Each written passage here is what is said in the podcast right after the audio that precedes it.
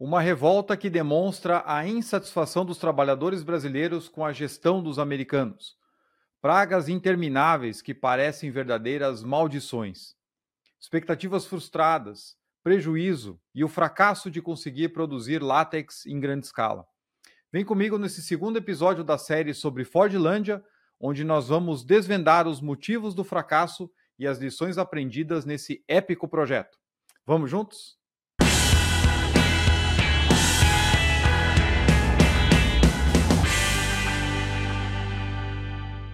Olá, amigos do Capital Projects Podcast. Eu sou o André Schoma e estou aqui para mais uma conversa aberta sobre os desafios da gestão de projetos de capital. Nós vamos hoje para o segundo episódio da série sobre Fordlândia, o sonho que virou um pesadelo da Ford no norte do Brasil há mais de 100 anos. Nós vamos continuar discutindo o caso e agora pegando a parte final do projeto, entendendo o que deu errado, o que levou o projeto ao fracasso enfim, que destino levou esse grande projeto, essa grande empreitada aqui no norte do Brasil? Do sonho megalomaníaco de criar um paraíso americano na selva e garantir suprimento de borracha para os seus veículos, chegando ao prejuízo imenso, revoltas, decepções e diversas tentativas de fazer com que as seringueiras se desenvolvessem após uma série de erros, conflitos e ataques de pragas. Nós vamos entender o que deu errado e as lições aprendidas que nós podemos ter com esse case. Você vai lembrar que no episódio passado nós falamos dos quatro primeiros itens da nossa agenda: o objetivo do projeto, como foi o início desse projeto, as dificuldades iniciais e como era a vida em Fordlândia. E aqui, como a gente faz, no caso até do episódio lá do canal do Panamá, eu digo para vocês assim: se vocês ainda não ouviram o episódio 120, então volta lá Escuta a primeira parte primeiro, depois volta aqui, porque você vai ver toda a conexão e o desenrolar desse case até chegar no ponto que a gente vai discutir no episódio de hoje. Tá ok? Se você já ouviu, vamos lá para a segunda parte da história, que eu também quebrei aqui em quatro grandes tópicos: a segunda revolta, o que deu errado, o fim do projeto e as lições aprendidas. Vamos aprender com os erros da Ford, entender as dificuldades que eles enfrentaram nesse projeto. E para isso, a gente vai começar com um episódio bastante traumático, que representa o nível de tensão que foi atingido nas relações entre os trabalhadores brasileiros e os gestores americanos em 1930.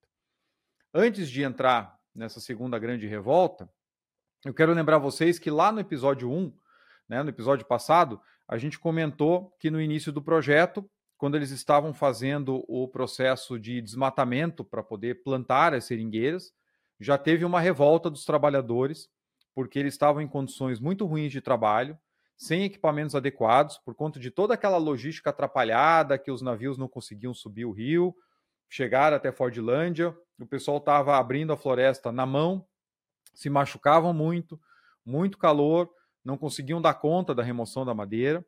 E aí, num dia que serviram comida estragada, teve uma revolta no refeitório. Eles invadiram, a, os trabalhadores invadiram a cozinha, invadiram o depósito, roubaram comida, roubaram facões, enxadas e foram atrás dos americanos que tiveram que se refugiar na floresta ou então pegar barcos e ir para o meio do rio até que as coisas fossem acalmadas. Depois isso se recompôs e o trabalho voltou a acontecer normalmente e com o tempo eles foram recrutando cada vez mais pessoas para poder trabalhar. A gente já falou também da rotatividade. Nessa época de 1930, eles tinham mais de 2 mil trabalhadores brasileiros trabalhando na plantação e no manejo. E eles tinham uma rotatividade que chegou a ser de 300% dentro de um ano. Então, tendo que trazer 6 mil pessoas para só 2 mil ficarem ali permanentemente trabalhando. Bom, Vamos então para o primeiro item da nossa agenda, falar da segunda grande revolta. Esse foi um episódio muito marcante em Fordlândia, que foi a revolta de 22 de dezembro de 1930, que aconteceu o impensável, uma revolta muito grande que por pouco não se tornou numa carnificina. Até tem alguns é, casos que você escuta, algumas lendas sobre Fordlândia, dizendo que as pessoas se revoltaram porque elas eram obrigadas a comer hambúrgueres e tal. Eles tinham comida americana, mas assim, não era para tanto e não foi só por conta disso, não foi por conta disso, não foi por conta do hambúrguer, né? O hambúrguer não é o, o culpado. Vamos entender um pouquinho a questão, porque tudo é muito complexo nesse case, como vocês podem imaginar. O refeitório existente até aquele momento era um galpão com cobertura de palha e meia parede, onde os profissionais se sentavam e eles eram atendidos por garçons. Estamos falando lá em 1930, tá? As refeições também não eram deduzidas do trabalho, né, dos trabalhadores ali, do salário desses trabalhadores. Então eram refeitórios que não tinham janelas, tinham meia parede, cobertura de palha e as pessoas se sentavam às mesas e os garçons traziam a comida. Tinha uma insatisfação porque os trabalhadores eles tinham que comer farinha de aveia e pêssego em lata, que eram trazidos do Michigan para o café da manhã, tá? Então o café da manhã deles era farinha de aveia e pêssego. É, no jantar, arroz integral e pão de trigo integral. Isso tudo porque o Ford achava que os trabalhadores eles precisavam ter uma dieta saudável. E até nas escolas era servido leite de soja para as crianças ao invés do leite de vaca, porque o Ford era contra o leite de vaca. Então, lembra lá do primeiro episódio? Aonde as casas eram inspecionadas, aonde todo mundo tinha que tomar as vacinas, aonde todo mundo tinha que tomar o quinino. Então, tinha essa preocupação do Ford de que os trabalhadores fossem saudáveis, mas onde é que fica a fronteira ali entre a livre escolha da pessoa em relação ao que ela vai comer no café da manhã, o que ela vai comer na janta, leite de soja, leite de vaca. Então tinham algumas imposições que eram colocadas ali, supostamente de acordo com a Ford, era para preocupação com a saúde dos trabalhadores. Mas enfim, né? Tinha toda essa restrição. Em dezembro de 1930, foi inaugurado um novo refeitório, que apesar de ser mais novo, ele tinha o pé direito mais baixo, tinha um mix de telhas metálicas e telhas de amianto e paredes de concreto. O que, que isso representa no meio da Amazônia? Era um forno. E além disso, além da inauguração do novo refeitório, que conseguiu ser pior que o anterior em relação às condições de ambiente para as pessoas se alimentarem, as matrículas de cada trabalhador começaram a ser anotadas, porque as refeições começaram a ser descontadas dos salários. Então, teve essa mudança simultânea. Vamos para um novo refeitório, que era pior, apesar de ser mais novo, e vamos começar a cobrar as refeições dos trabalhadores. Isso gerou um transtorno muito grande. Para poder anotar a matrícula dos funcionários na entrada do refeitório, a equipe da Ford não dava conta. E aí as filas viraram quilométricas para as pessoas conseguirem entrar dentro do refeitório. Então eles ficavam na fila no sol, esperando para entrar, porque demorava muito para as pessoas tomar nota. Cada trabalhador, então, passou a ser servido pelos funcionários em um esquema de cantina. Eles não tinham mais os garçons. E esses funcionários também não conseguiam dar conta de servir rapidamente os trabalhadores. Então você tinha dificuldade para entrar no refeitório, e a partir da hora que entrava, você tinha dificuldade para ter acesso à comida.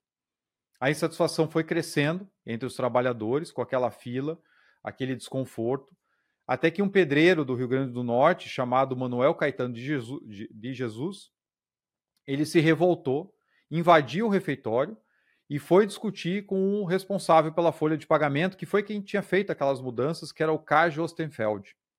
Então ele era o responsável pela parte de alimentação, a parte de RH, e ele já não era bem quisto pelos trabalhadores, porque ele era o cara do RH que impunha muita coisa ali para os brasileiros. Então esse pedreiro, Manuel, ele foi lá bater boca com o Ostenfeld. O Manuel gritou muito com ele, e só que o Ostenfeld não entendia muito bem o português, ele não falava português, entendia pouca coisa. E aí o Manuel gritou, gritou, gritou com ele, e em um determinado momento o Ostenfeld riu Provavelmente porque ele não entendeu o Manuel. E aí isso foi entendido tanto pelo Manuel como pelos outros que estavam acompanhando o caso como um deboche. E aí a revolta estourou. Os trabalhadores que estavam acompanhando tudo começaram a fazer uma quebradeira no refeitório. O Ostenfeld então fugiu em um caminhão, foi para a Vila Americana, onde ficavam as casas dos americanos, dos gestores. Enquanto os trabalhadores saíram dali, foram para o prédio do escritório, foram para a serraria que já estava instalada para fazer corte de lenha, né, da, toda a madeira. Inclusive, uma boa parte da madeira eles estavam levando para os Estados Unidos para vender. Aí foi outro problema, que não tinha muito mercado lá. Foram na usina de geração de energia, foram na estação de rádio e eles quebraram tudo que eles conseguiam. Eles promoveram quebra-quebra geral em qualquer prédio que eles conseguissem entrar. Cortaram a energia, pegaram um caminhão frigorificado que tinha carne, jogaram ele dentro do rio, tacaram fogo na oficina e saquearam o depósito. Então, assim, foi um verdadeiro caos. Vocês podem imaginar aquela quantidade de gente quebrando tudo, tacando fogo, jogando caminhão no rio. Destruíram carros, caminhões, tratores, especialmente os relógios de ponto. Tinha muita revolta contra os relógios de ponto. Quebraram totalmente os relógios que eles encontraram pela frente. E aí a revolta realmente se instaurou por toda a plantação. Os americanos então telegrafaram até Santarém, né, telegrafaram para Santarém e para os Estados Unidos pedindo ajuda e fugiram em barcos do jeito que eles puderam. Eles até já tinham um esquema, por conta da revolta anterior que tinha acontecido. Atrás da Vila Americana tinha algumas trilhas pela floresta que levavam até pontos do rio que tinham barcos que ficavam ancorados ali permanentemente, que se eles precisassem fugir, era por ali que eles iam fazer. Tinha até acho que uma dupla de americanos que não conseguiu chegar nos barcos e ficou escondido na floresta por dois dias até que as coisas se acalmaram. Mas o quebra-quebra, que começou no dia 22 de dezembro, ele continuou pelo menos até o dia seguinte e diz que o pessoal do Rio né, e das comunidades vizinhas, até tarde da noite, escutava os barulhos ali da, da arruaça que estava acontecendo em Fordland. Então pode imaginar o que, que aconteceu. Né? Os gestores abandonando a, a, o local e os trabalhadores quebrando tudo. Aí, com esse pedido de ajuda e com o suporte que a Ford tinha do governo brasileiro e do Pará, um destacamento do exército fortemente armado chegou em Fordlândia no dia 24 de dezembro e aí foi confiscando as armas, as facas dos trabalhadores para poder acalmar a situação. Os gestores chegaram para pagar os funcionários, fizeram todo um esquema de escolta. Os funcionários foram pagos eles pagaram até o início da revolta, o dia 22, então aqueles outros dias, obviamente que o quebra-quebra aconteceu, foram descontados do salário dos trabalhadores. E a grande maioria dos trabalhadores, então, foi demitida da, da Fordlândia, né, da, da, da plantação. Então foi feito o pagamento, demitiram quase que todo mundo, só algumas centenas, poucas centenas de funcionários ficaram que eram considerados como de confiança dos administradores americanos. Então você pode imaginar, com todo o histórico que o projeto já tinha, projeto já não conseguia produzir bem, estava consumindo muito mais dinheiro do que a Ford podia imaginar, o rendimento da plantação não, não ia bem. É, com esses altos custos para poder manter a operação e tentar fazer com que crescesse, mesmo com todas as dificuldades. E vem uma revolta dessa em 1930 que arrebenta com boa parte da cidade que tinha sido construída e eles ficam quase que sem trabalhadores. Então, o início de 1931, que foi logo o ano seguinte, foi muito complicado para a Fordlândia, que foi necessário começar a recrutar mais e mais pessoas para recompor a força de trabalho. E aí você começa a somar também alguns fatores.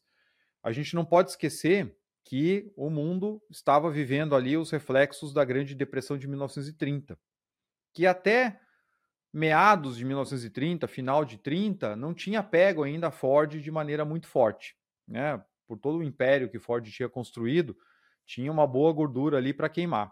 Mas, como a economia americana caiu muito fortemente, e aí a demanda por automóveis naturalmente despencou, nesse momento, na virada de 30 para 31, a Ford já estava numa situação diferente.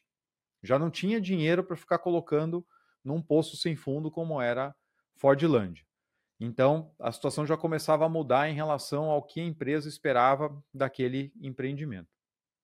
Naquela época, esses reflexos demoravam um pouco mais. Hoje, se a gente tem um espirro do outro lado do mundo, no mesmo dia as bolsas aqui já despencam, o negócio já começa a agitar. Então, naquele momento ainda eh, tinha uma curva mais lenta para esses efeitos se propagarem, até principalmente chegar ao Tapajós e isso tudo começava então a diminuir o apetite da Ford pelo projeto. Mas, uma vez que você está lá, precisa produzir, boa parte dos custos já foram afundados, né, junto com alguns caminhões de carne no rio, você precisava retomar a exploração da floresta e a produção do látex. Então as contratações recomeçaram e cerca de 1.500 pessoas foram recrutadas entre trabalhadores e familiares para se mudar para Fordlândia. E aí, com aquela questão, os administradores, os trabalhadores, as famílias, os comerciantes e mais né, alguma mão de obra de apoio, suporte e as pessoas que viviam um pouco no entorno, mas que de alguma maneira interagiam com Fordlândia, naquela época, na região já tinham se instalado cerca de 5 mil pessoas. Então imagine, de 28 para 31, a gente tem 5 mil pessoas se mudando para o coração da floresta. Realmente é uma epopeia daquelas. É, e isso com toda aquela movimentação que a gente comentou já, da rotatividade de funcionários, e muita gente que não se fixou ali acabava ficando às margens da, de Fordlândia, vivendo normalmente em favelas, né, em condições ruins, tentando buscar a sequência da vida ali no local sem ter que voltar para onde veio. Com isso, encerrou-se os reflexos, encerraram-se os reflexos da grande revolta. Vamos agora falar do nosso próximo tópico, que é entender o que deu errado. A gente já sabe que a produção ali não crescia, não melhorava muito. Vamos entender os fatores que levaram a Ford a colher esses frutos tão ruins ali dessa exploração em Fordland. Em 1935, 36, já ficava claro que o projeto não ia render frutos. O trabalho era muito grande, os custos eram muito altos e a produção era muito baixa em relação àquilo que era esperado a equipe da Ford já começava a procurar outros locais que poderiam ser mais adequados para o plantio, mais secos principalmente que Fordlândia, e eles acabaram escolhendo uma comunidade chamada de Belterra para uma nova tentativa. O que, que acontece? Ali em Fordlândia, eles estavam na beira do rio, tinha uma área que começava a ter um certo aclive e eles tinham um problema que era um aparecimento de névoa pela manhã por muitos dias assim seguidos. E essa névoa concentrava ainda mais umidade do que normalmente você já tem na floresta, e isso favorecia a proliferação dos fungos, né? A proliferação dos fungos. A gente vai ver isso é, um pouquinho mais para frente.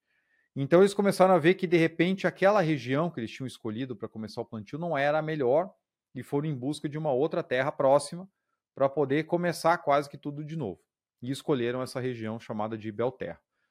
Entre esse período, eles tentaram terceirizar as operações, mas o pessoal dos Estados Unidos negou. Falou, não, vamos continuar trabalhando com o pessoal próprio, porque não vai dar certo e tudo mais.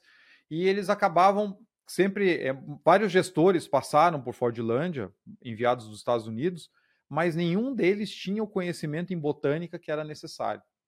Então aí tinha um desconhecimento muito grande em relação a como é que as coisas deveriam acontecer na, na plantação para que você tivesse um bom rendimento.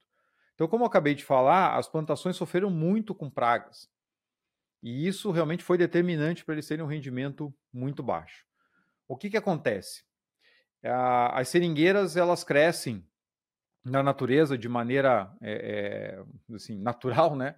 É, não artificial, na proporção de mais ou menos três ou quatro árvores para cada 4 mil metros quadrados. E isso acabava é, dificultando o aparecimento de fungos, porque o fungo vai chegar ali, tem uma árvore só, ele não tem muito como se expandir, como crescer. Né? E aí, quando houve aquela biopirataria que a gente falou no episódio passado, que sementes brasileiras foram roubadas, foram levadas para Londres e depois levadas para o Sudeste Asiático, lá na Ásia, eles fizeram linhas de produção, ou seja, fizeram plantações de seringueiras, assim como a gente está acostumado a ver outras plantações. Fizeram plantas enfileiradas para poder melhorar o rendimento e facilitar o trabalho das pessoas que iam lá coletar o látex. Só que aí tinha uma vantagem muito grande na Ásia. Como foram levadas sementes daqui e não plantas, lá na Ásia essas plantas cresceram sem fungos. Então eles não tinham inimigos naturais, não tinham lagartas, não tinham fungos, então ali realmente a produtividade foi muito alta porque as sementes estavam num ambiente estranho, aonde os seus inimigos naturais não estavam. Então aquilo se desenvolveu muito bem. Eu já falei para vocês no episódio passado o crescimento absurdo de produção em apenas cinco anos que foi atingido lá no Sudeste, no sudeste Asiático. Bom, o que foi feito em Fordlândia? Em Fordlândia, eles tentaram replicar o modelo de plantio do Sudeste, do sudeste Asiático. Tá difícil hoje, hein? Então eles tentaram fazer a linha de produção, assim como o Ford estava acostumado na sua fábrica. Só que com isso, o que, que eles acabaram fazendo? Eles concentraram as plantas muito próximas e era tudo que as pragas precisavam. Então, o plantio chegava a ser tão próximo em alguns locais que a partir do momento que as seringueiras se desenvolveram depois de anos e cresceram bastante, as folhas chegavam até a se tocar. E aí você naturalmente tem a passagem do fungo de uma árvore para outra. Isso tudo era facilitado pela névoa que aparecia pela manhã, que eu comentei aqui com vocês, que dava mais aquela camada de umidade que os fungos precisavam para continuar se desenvolvendo todas as manhãs ali naquela região. Então, aquilo que parecia fácil para os americanos, poxa, você tem seringueiras na Amazônia que estão lá há não sei quantos anos, que nascem sozinhas, que dão alta produtividade. Então, o que, que eu vou fazer? Eu vou limpar a floresta, vou plantar um monte de seringueira junto, e ela está no habitat dela, foi onde ela surgiu, ela vai crescer, ela vai se desenvolver. Então, as coisas não eram tão simples quanto pareciam. Na pressa também de conseguir cumprir o cronograma, afinal de contas, que projeta projetos não tem cronograma atrasado, eles plantaram as árvores em período inadequado, muitas delas, né? Ou estavam utilizando sementes de baixa qualidade, porque eles não tinham tempo para desenvolver ali boas mudas. As árvores também, quando plantadas, ficavam muito expostas ao sol e o vento e não se desenvolviam, ou sofriam muito com erosões e com drenagem. Porque quando você está no ambiente natural, a seringueira ali está brotando rodeada pela floresta. Então ela está protegida, ela tem um solo mais fértil. A partir da hora que você vai, corta a floresta inteira, vocês vão lembrar dos incêndios que eu falei, os, as grandes queimas para poder se livrar da madeira. Isso tudo foi deteriorando o solo, foi deixando o solo exposto. Aquelas sementes que foram plantadas, ou as mudas, foram plantadas nas encostas, sofrendo muito com erosão. As que estavam na parte mais baixa sofriam com excesso de umidade, porque não tinham outras plantas ali para absorver aquela umidade também, e aí as plantas não se desenvolviam. Então veja que o processo de produção também não estava claro, não estava correto, e tudo isso levava a uma obtenção de látex muito mais baixa do que o esperado. Então, ao ignorar a maneira com que as plantas precisavam se desenvolver naquele habitat específico, copiando um modelo de produção do outro lado do mundo que tinha suas particularidades, eles acabaram incorrendo num erro muito grande. E com isso tudo eles não conseguiam fazer com que a plantação fosse economicamente viável. Aquilo que produzia era muito pouco. A solução foi então ir ao longo dos anos pesquisando por espécies mais fortes, mais resistentes a pragas, e eles foram desenvolvendo um esquema de enxertos nas mudas existentes. Então eles iam, pegavam um pedaço de uma planta que era mais resistente e enxertavam numa planta que já estava lá é, é, plantada na copa da árvore, e aí esperava aquele broto pegar, se desenvolver, e assim sucessivamente. Tinham plantas que passavam por dois enxertos, então ela tinha um, um pedaço, vamos dizer assim, natural, original da planta, depois um pedaço com o primeiro enxerto, depois um segundo enxerto para ficar mais forte, e eles viam é, isso como a solução para poder melhorar o problema em relação às pragas e à produtividade. Só que eles começaram a ver também é um outro problema, porque as plantas enxertadas de fato eram mais resistentes, só que já não produziam tão bem. Então ficava naquele dilema: ou tem uma planta que produz mais, mas está suscetível à praga, ou tem uma planta que, que produz menos, mas ela resiste mais. E esse processo todo era muito lento, eram anos ali para que aquele enxerto de fato passasse a funcionar. Até a serraria sofreu bastante.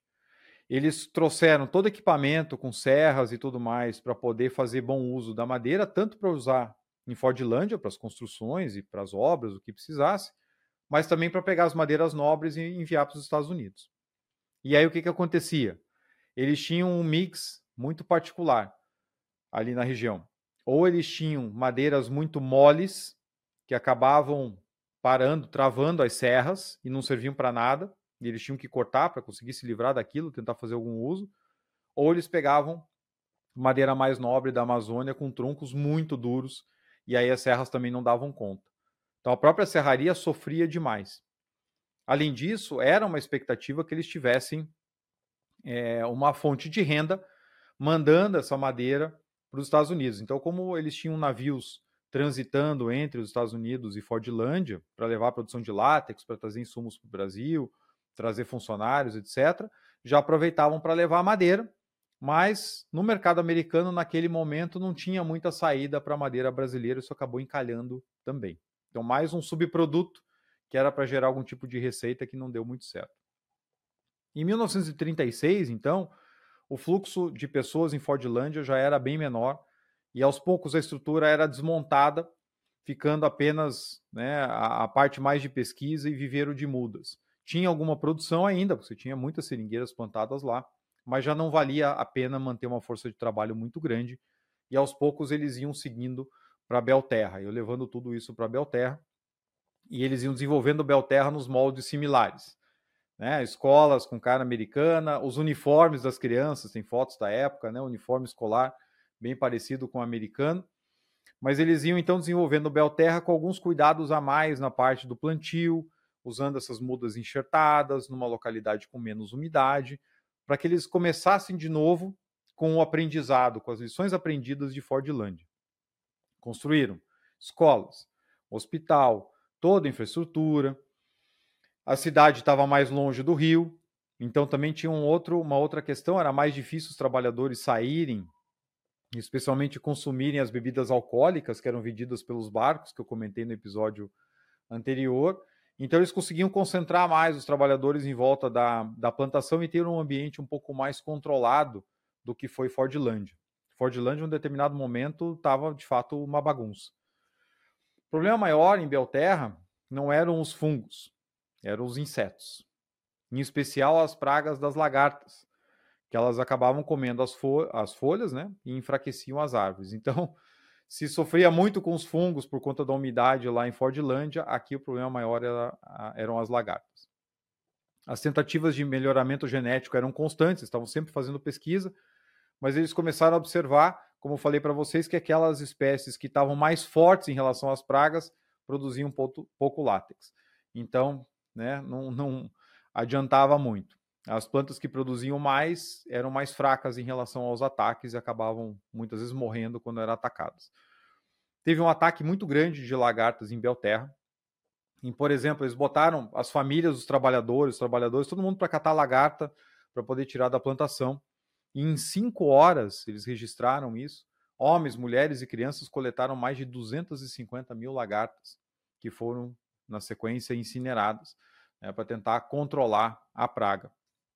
Os anos foram passando, né, a situação não melhorava. É, essa questão das pragas, né, das lagartas, é, eles conseguiam tirar as lagartas que estavam mais na mão mais próximas do solo, mas aí os bichos né, cada vez estavam indo mais alto na copa das, das árvores, era muito difícil. Eles tinham que escalar as árvores para conseguir remover as lagartas e cada vez estava ficando mais complicado. Então a situação não melhorava, passando um pouquinho mais, chegando em 1942, a situação piorou de vez, porque os Estados Unidos já tinha entrado na Segunda Guerra Mundial. As fábricas da Ford passaram a ser convertidas para construção de aviões, de bombardeiros, e no Brasil, Belterra teve o pior ataque de lagartas até então. Então, mais uma conjuntura. Se lá, quando teve a revolta em Fordland em 1930, logo na sequência, finalmente chegava o impacto da Grande Depressão, aqui a Ford já estava voltada para o esforço de guerra e, em paralelo, as lagartas também resolveram atacar de vez lá a plantação de Belterra. Talvez pela própria seleção natural, né? Como eu falei para vocês, as mariposas passaram a colocar seus ovos cada vez mais alto na copa das árvores e aí, quando os trabalhadores detectavam que aquela árvore estava sendo atacada pelas lagartas, a praga já tinha se espalhado, já tinha tomado conta, as árvores já estavam se enfraquecendo demais e ao mesmo tempo os fungos começaram a atacar as folhas. Então, olha que ataque orquestrado da natureza contra a plantação de Belterra. E para piorar, 1942, se por um lado a umidade piorava a questão dos fungos, mas 42 foi um ano especialmente seco. De novo, né? Eu já tinha falado lá de 28, quando eles chegaram a Fordlândia e não conseguiam ter acesso pelo rio. 42 também foi especialmente seco. E isso fez com que as árvores que estavam enfraquecidas pelo ataque das pragas acabassem morrendo, não conseguiam se recuperar por conta da seca. Então, naquela altura, para vocês terem ideia, as grandes, imensas plantações de seringueiras da Ford no Brasil produziam menos de 1% do látex mundial. Ou seja, estava claro que o projeto não ia seguir adiante. –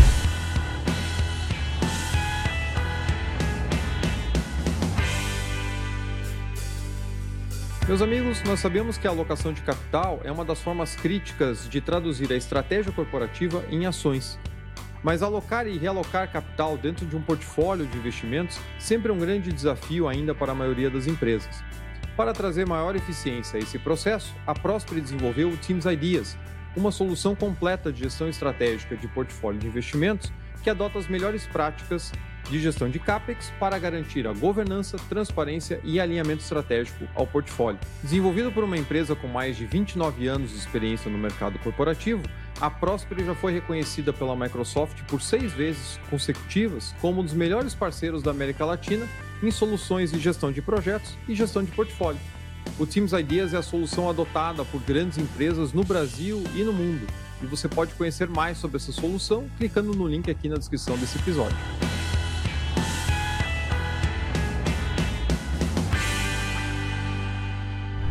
Vamos falar agora sobre o fim de Fordlândia. Em 5 de novembro de 1945, a Ford finalmente chegou a um acordo e vendeu Fordlândia e Belterra para o governo brasileiro. O preço, ficou curioso? 244.200 dólares, que era a verba suficiente para pagar a rescisão trabalhista dos trabalhadores que estavam na plantação. Nessa época, já estávamos no governo Vargas, então já tínhamos aí as mudanças na lei trabalhi nas leis trabalhistas, e a Ford, então, meio que vendeu pelo valor que ela ia gastar para conseguir não carregar esse passivo dos trabalhadores e entregou as terras para o governo brasileiro. A avaliação, naquele momento, era de que as propriedades valiam em torno de 8 milhões de dólares e foram vendidas por 244 mil. E a Ford tinha investido até aquele momento, tinha colocado de dinheiro até aquele momento mais de 20 milhões de dólares. Então, foi um baita negócio esse sonho da Ford no norte do nosso país, colocando mais de 20 milhões, saindo com 244 mil dólares. Assim que a venda foi concretizada, olha, olha o clima, olha a situação. Os gestores americanos e as suas famílias embarcaram imediatamente nos navios e foram embora para surpresa de muitos brasileiros, muitos deles não levaram nem os pertences que estavam nas casas. Simplesmente pegaram a roupa, né, montaram uma malinha, entraram nos navios e foram embora imediatamente. O Ford acabou morrendo menos de um ano e meio depois, sem nunca ter colocado os pés em Fordlândia ou Belterra, o que era sempre esperado pelos trabalhadores e pelo governo brasileiro. Até rolava uma história desde o começo, né? quando Ford vier, quando Ford vier, e tinha uma expectativa muito grande, porque ele era um ícone mundial na época, e já no final do projeto já não se envolvia mais, né? já, já tinha bastante idade e acabou falecendo um ano e meio depois dessa venda de Fordland e Belterra para o governo brasileiro. Vamos agora para o nosso último item da pauta, que são as lições aprendidas. Vamos entender um pouco os fatores que levaram esse projeto ao fracasso que nós falamos aqui nesses dois episódios. Um ponto muito claro, que acho que já deve estar muito é, na cabeça de vocês, é a falta de conhecimento dos chamados fatores de local. Quando você faz um projeto, você precisa adequar esse projeto às condições do local onde ele vai ser instalado. E isso leva em conta tudo o que você possa imaginar que possa ter influência tanto na definição do escopo quanto na questão da relação com os trabalhadores, com as partes envolvidas, com o governo, com o sindicato, condições climáticas, condições de terreno e tudo mais que possa, como eu falei, ter influência. Então, claramente, apesar de eles estarem buscando o lugar ideal para plantar as seringueiras, que eram nativas da Amazônia, e ter escolhido a Amazônia como um fator para redução de risco, se nós vamos plantar uma árvore nativa, eu quero plantar no local onde ela é nativa. Eles trouxeram o modelo do Sudeste Asiático, ou seja, mudaram aquilo que estava funcionando aqui. Tem um caso que eu me lembrei lendo aqui sobre Fordlândia, que é um caso que está no livro do Edward Merrill, que ele fala de Industrial Mega Projects, que ele conta de um caso de uma empresa americana de, acho que era uma planta de refino de petróleo, que foi construída no Texas, e aí os americanos, né, essa empresa multinacional foi construir uma planta similar no Oriente Médio. E eles pegaram exatamente a mesma engenharia, por economia de tempo e de dinheiro. Poxa, eu tenho aqui a planta, pego toda essa engenharia e implanto lá. Está na mão já, é só fazer. E isso de fato foi feito. Só que pelas condições locais, pelas questões dos ventos e principalmente as tempestades de areia, eles tiveram problemas imensos na manutenção dos equipamentos, porque nos Estados Unidos era algo que eles não precisavam se preocupar. Então, é só um exemplo de adequação aos fatores de local. Você precisa saber onde é que você está se metendo para poder definir bem o escopo do teu projeto e a estratégia de operação.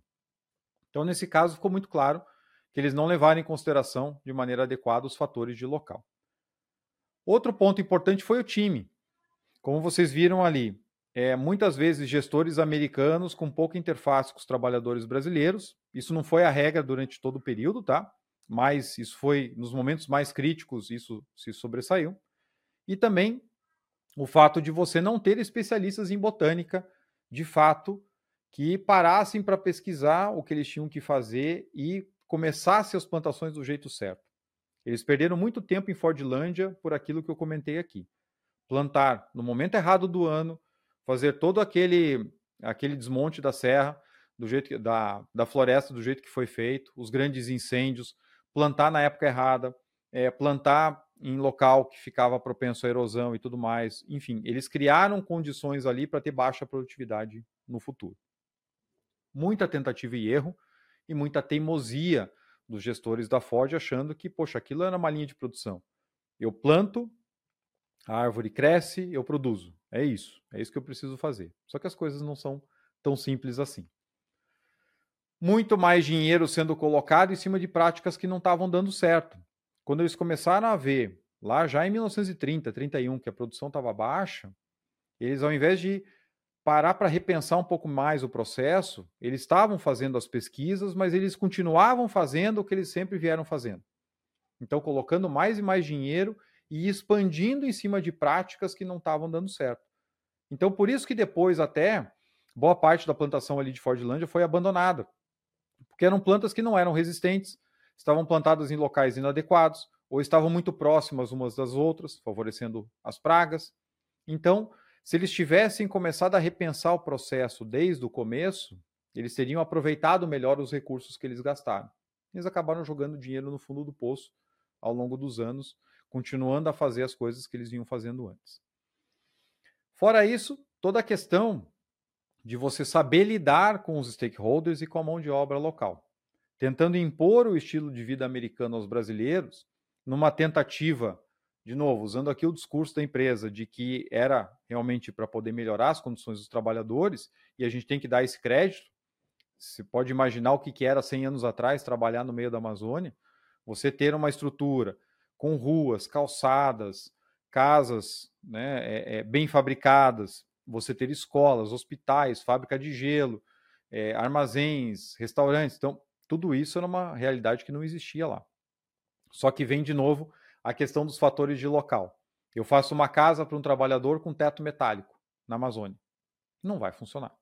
Né? Então faltou a visão de que eu preciso adequar os fatores de local. A gente também não pode esquecer que o tema globalização, para quem tem um pouquinho mais de cabelo branco, começou a ser mais discutido a partir da década de 1980. Não era tão comum você fazer tantos negócios de maneira tão intensa de forma internacional, lidar com equipes multiculturais, como a gente vê tanto hoje na gestão de projetos, que é tão fácil pelas questões online, a tecnologia. Antigamente era tudo muito mais na raça, e aí levava esse tipo de erro. Você tem um projetista, um arquiteto lá em Michigan, achando que sabe o que é melhor para quem está no meio da Amazônia. Então, isso tudo levou aqueles caldeirões de, tens de tensões que nós vimos, que levou às revoltas, e também a impressão de que a lógica ia se impor às leis da natureza. Eu faço uma linha de produção, copio um modelo que deu certo no outro lado do mundo, não faço tratamento adequado, porque não precisa, são plantas. Eu, planto, depois eu vou lá e colho, ou tiro a, o látex, e as coisas vão funcionar. Então, a, de repente, a falta de um estudo mais aprofundado em relação à parte técnica do projeto, que realmente era o coração do projeto. Se eu não entendo de planta, eu não entendo de, de, de produção de látex. E isso tudo levou ao resultado que a gente viu aí. Depois de tanto investimento, tanto investimento, tantas áreas que foram abertas na floresta para plantar seringueiras, eles produziam 1% do látex mundial. Então, realmente muito abaixo do que podia ser esperado. Bom, com isso a gente termina a análise aqui do case de Fordlândia. Eu vou mais uma vez recomendar fortemente o livro que deu base para esse case de dois episódios. Vou deixar o link aqui na descrição. Quem se interessou, é muito bacana, tem todos os detalhes de tudo isso que aconteceu. Realmente é uma história épica. Você imaginar que 100 anos atrás foi aberta uma cidade nova no meio da Amazônia, uma epopeia que, por conta de erros de gestão de projetos, acabaram não, não funcionando bem. Mas o legado está aí. Tem até instalações antigas ainda lá em Fordland, até quem sabe um dia eu consigo visitar. Tem instalações abandonadas lá da, da antiga fábrica de, de látex da, da Ford. Então, é um case que realmente chama atenção e que muita gente não conhece, como disse no episódio passado. Então, espero que você tenha gostado dessa história. Tem muitas curiosidades aí por trás. Mais uma vez, se imagine 100 anos atrás indo lá para o meio do mato, abrindo uma cidade do zero para é, produzir um insumo tão importante na cadeia na época para Ford e que levou a todas essas consequências. Se você curtiu, não deixe de indicar esse episódio também para outras pessoas que podem se interessar, como eu já falei no episódio passado, para quem gosta de história, para quem gosta de causa. São sempre é, é, informações interessantes para quem, quem curte esse tipo de conteúdo. Não deixe de seguir o canal, tanto nas plataformas de áudio como também no YouTube. Deixa o sininho ativado lá para você ficar sabendo quando saem novos conteúdos. Quero agradecer também aos membros do nosso canal que nos apoiam todos os meses através do Catarse. Se você ainda não se associou, nós temos planos aí a partir de R$ reais por mês. Vou deixar o link aqui na descrição do episódio. Temos planos onde você pode ganhar uma caneca exclusiva do canal, até uma camisa polo do canal. Então é muito bacana. A rede de apoiadores vem crescendo. A gente precisa disso para que o canal continue aí no ar. Quero agradecer também ao Teams Ideas by Prosperi, que suporta também aqui o nosso canal, grande parceiro. E lembrar vocês que nós temos aí sempre novidades. O curso de metodologia FEL está saindo do forno. A hora que tiver disponível, já vou deixar o link na descrição dos episódios mais recentes. Você vai ouvir aqui bastante no canal. E também o curso do Chat GPT com o Finóquio. Quem não ouviu ainda o episódio com o Finóquio sobre inteligência artificial na gestão de projetos, não sabe o que está perdendo. Foi um papo muito legal. Também vou deixar o link do curso aqui na descrição. Espero vocês lá na próxima turma. Espero que vocês tenham curtido mais essa série, mais esse case aqui de dois episódios sobre Fordlândia. E eu espero vocês na semana que vem. Um grande abraço e até a próxima.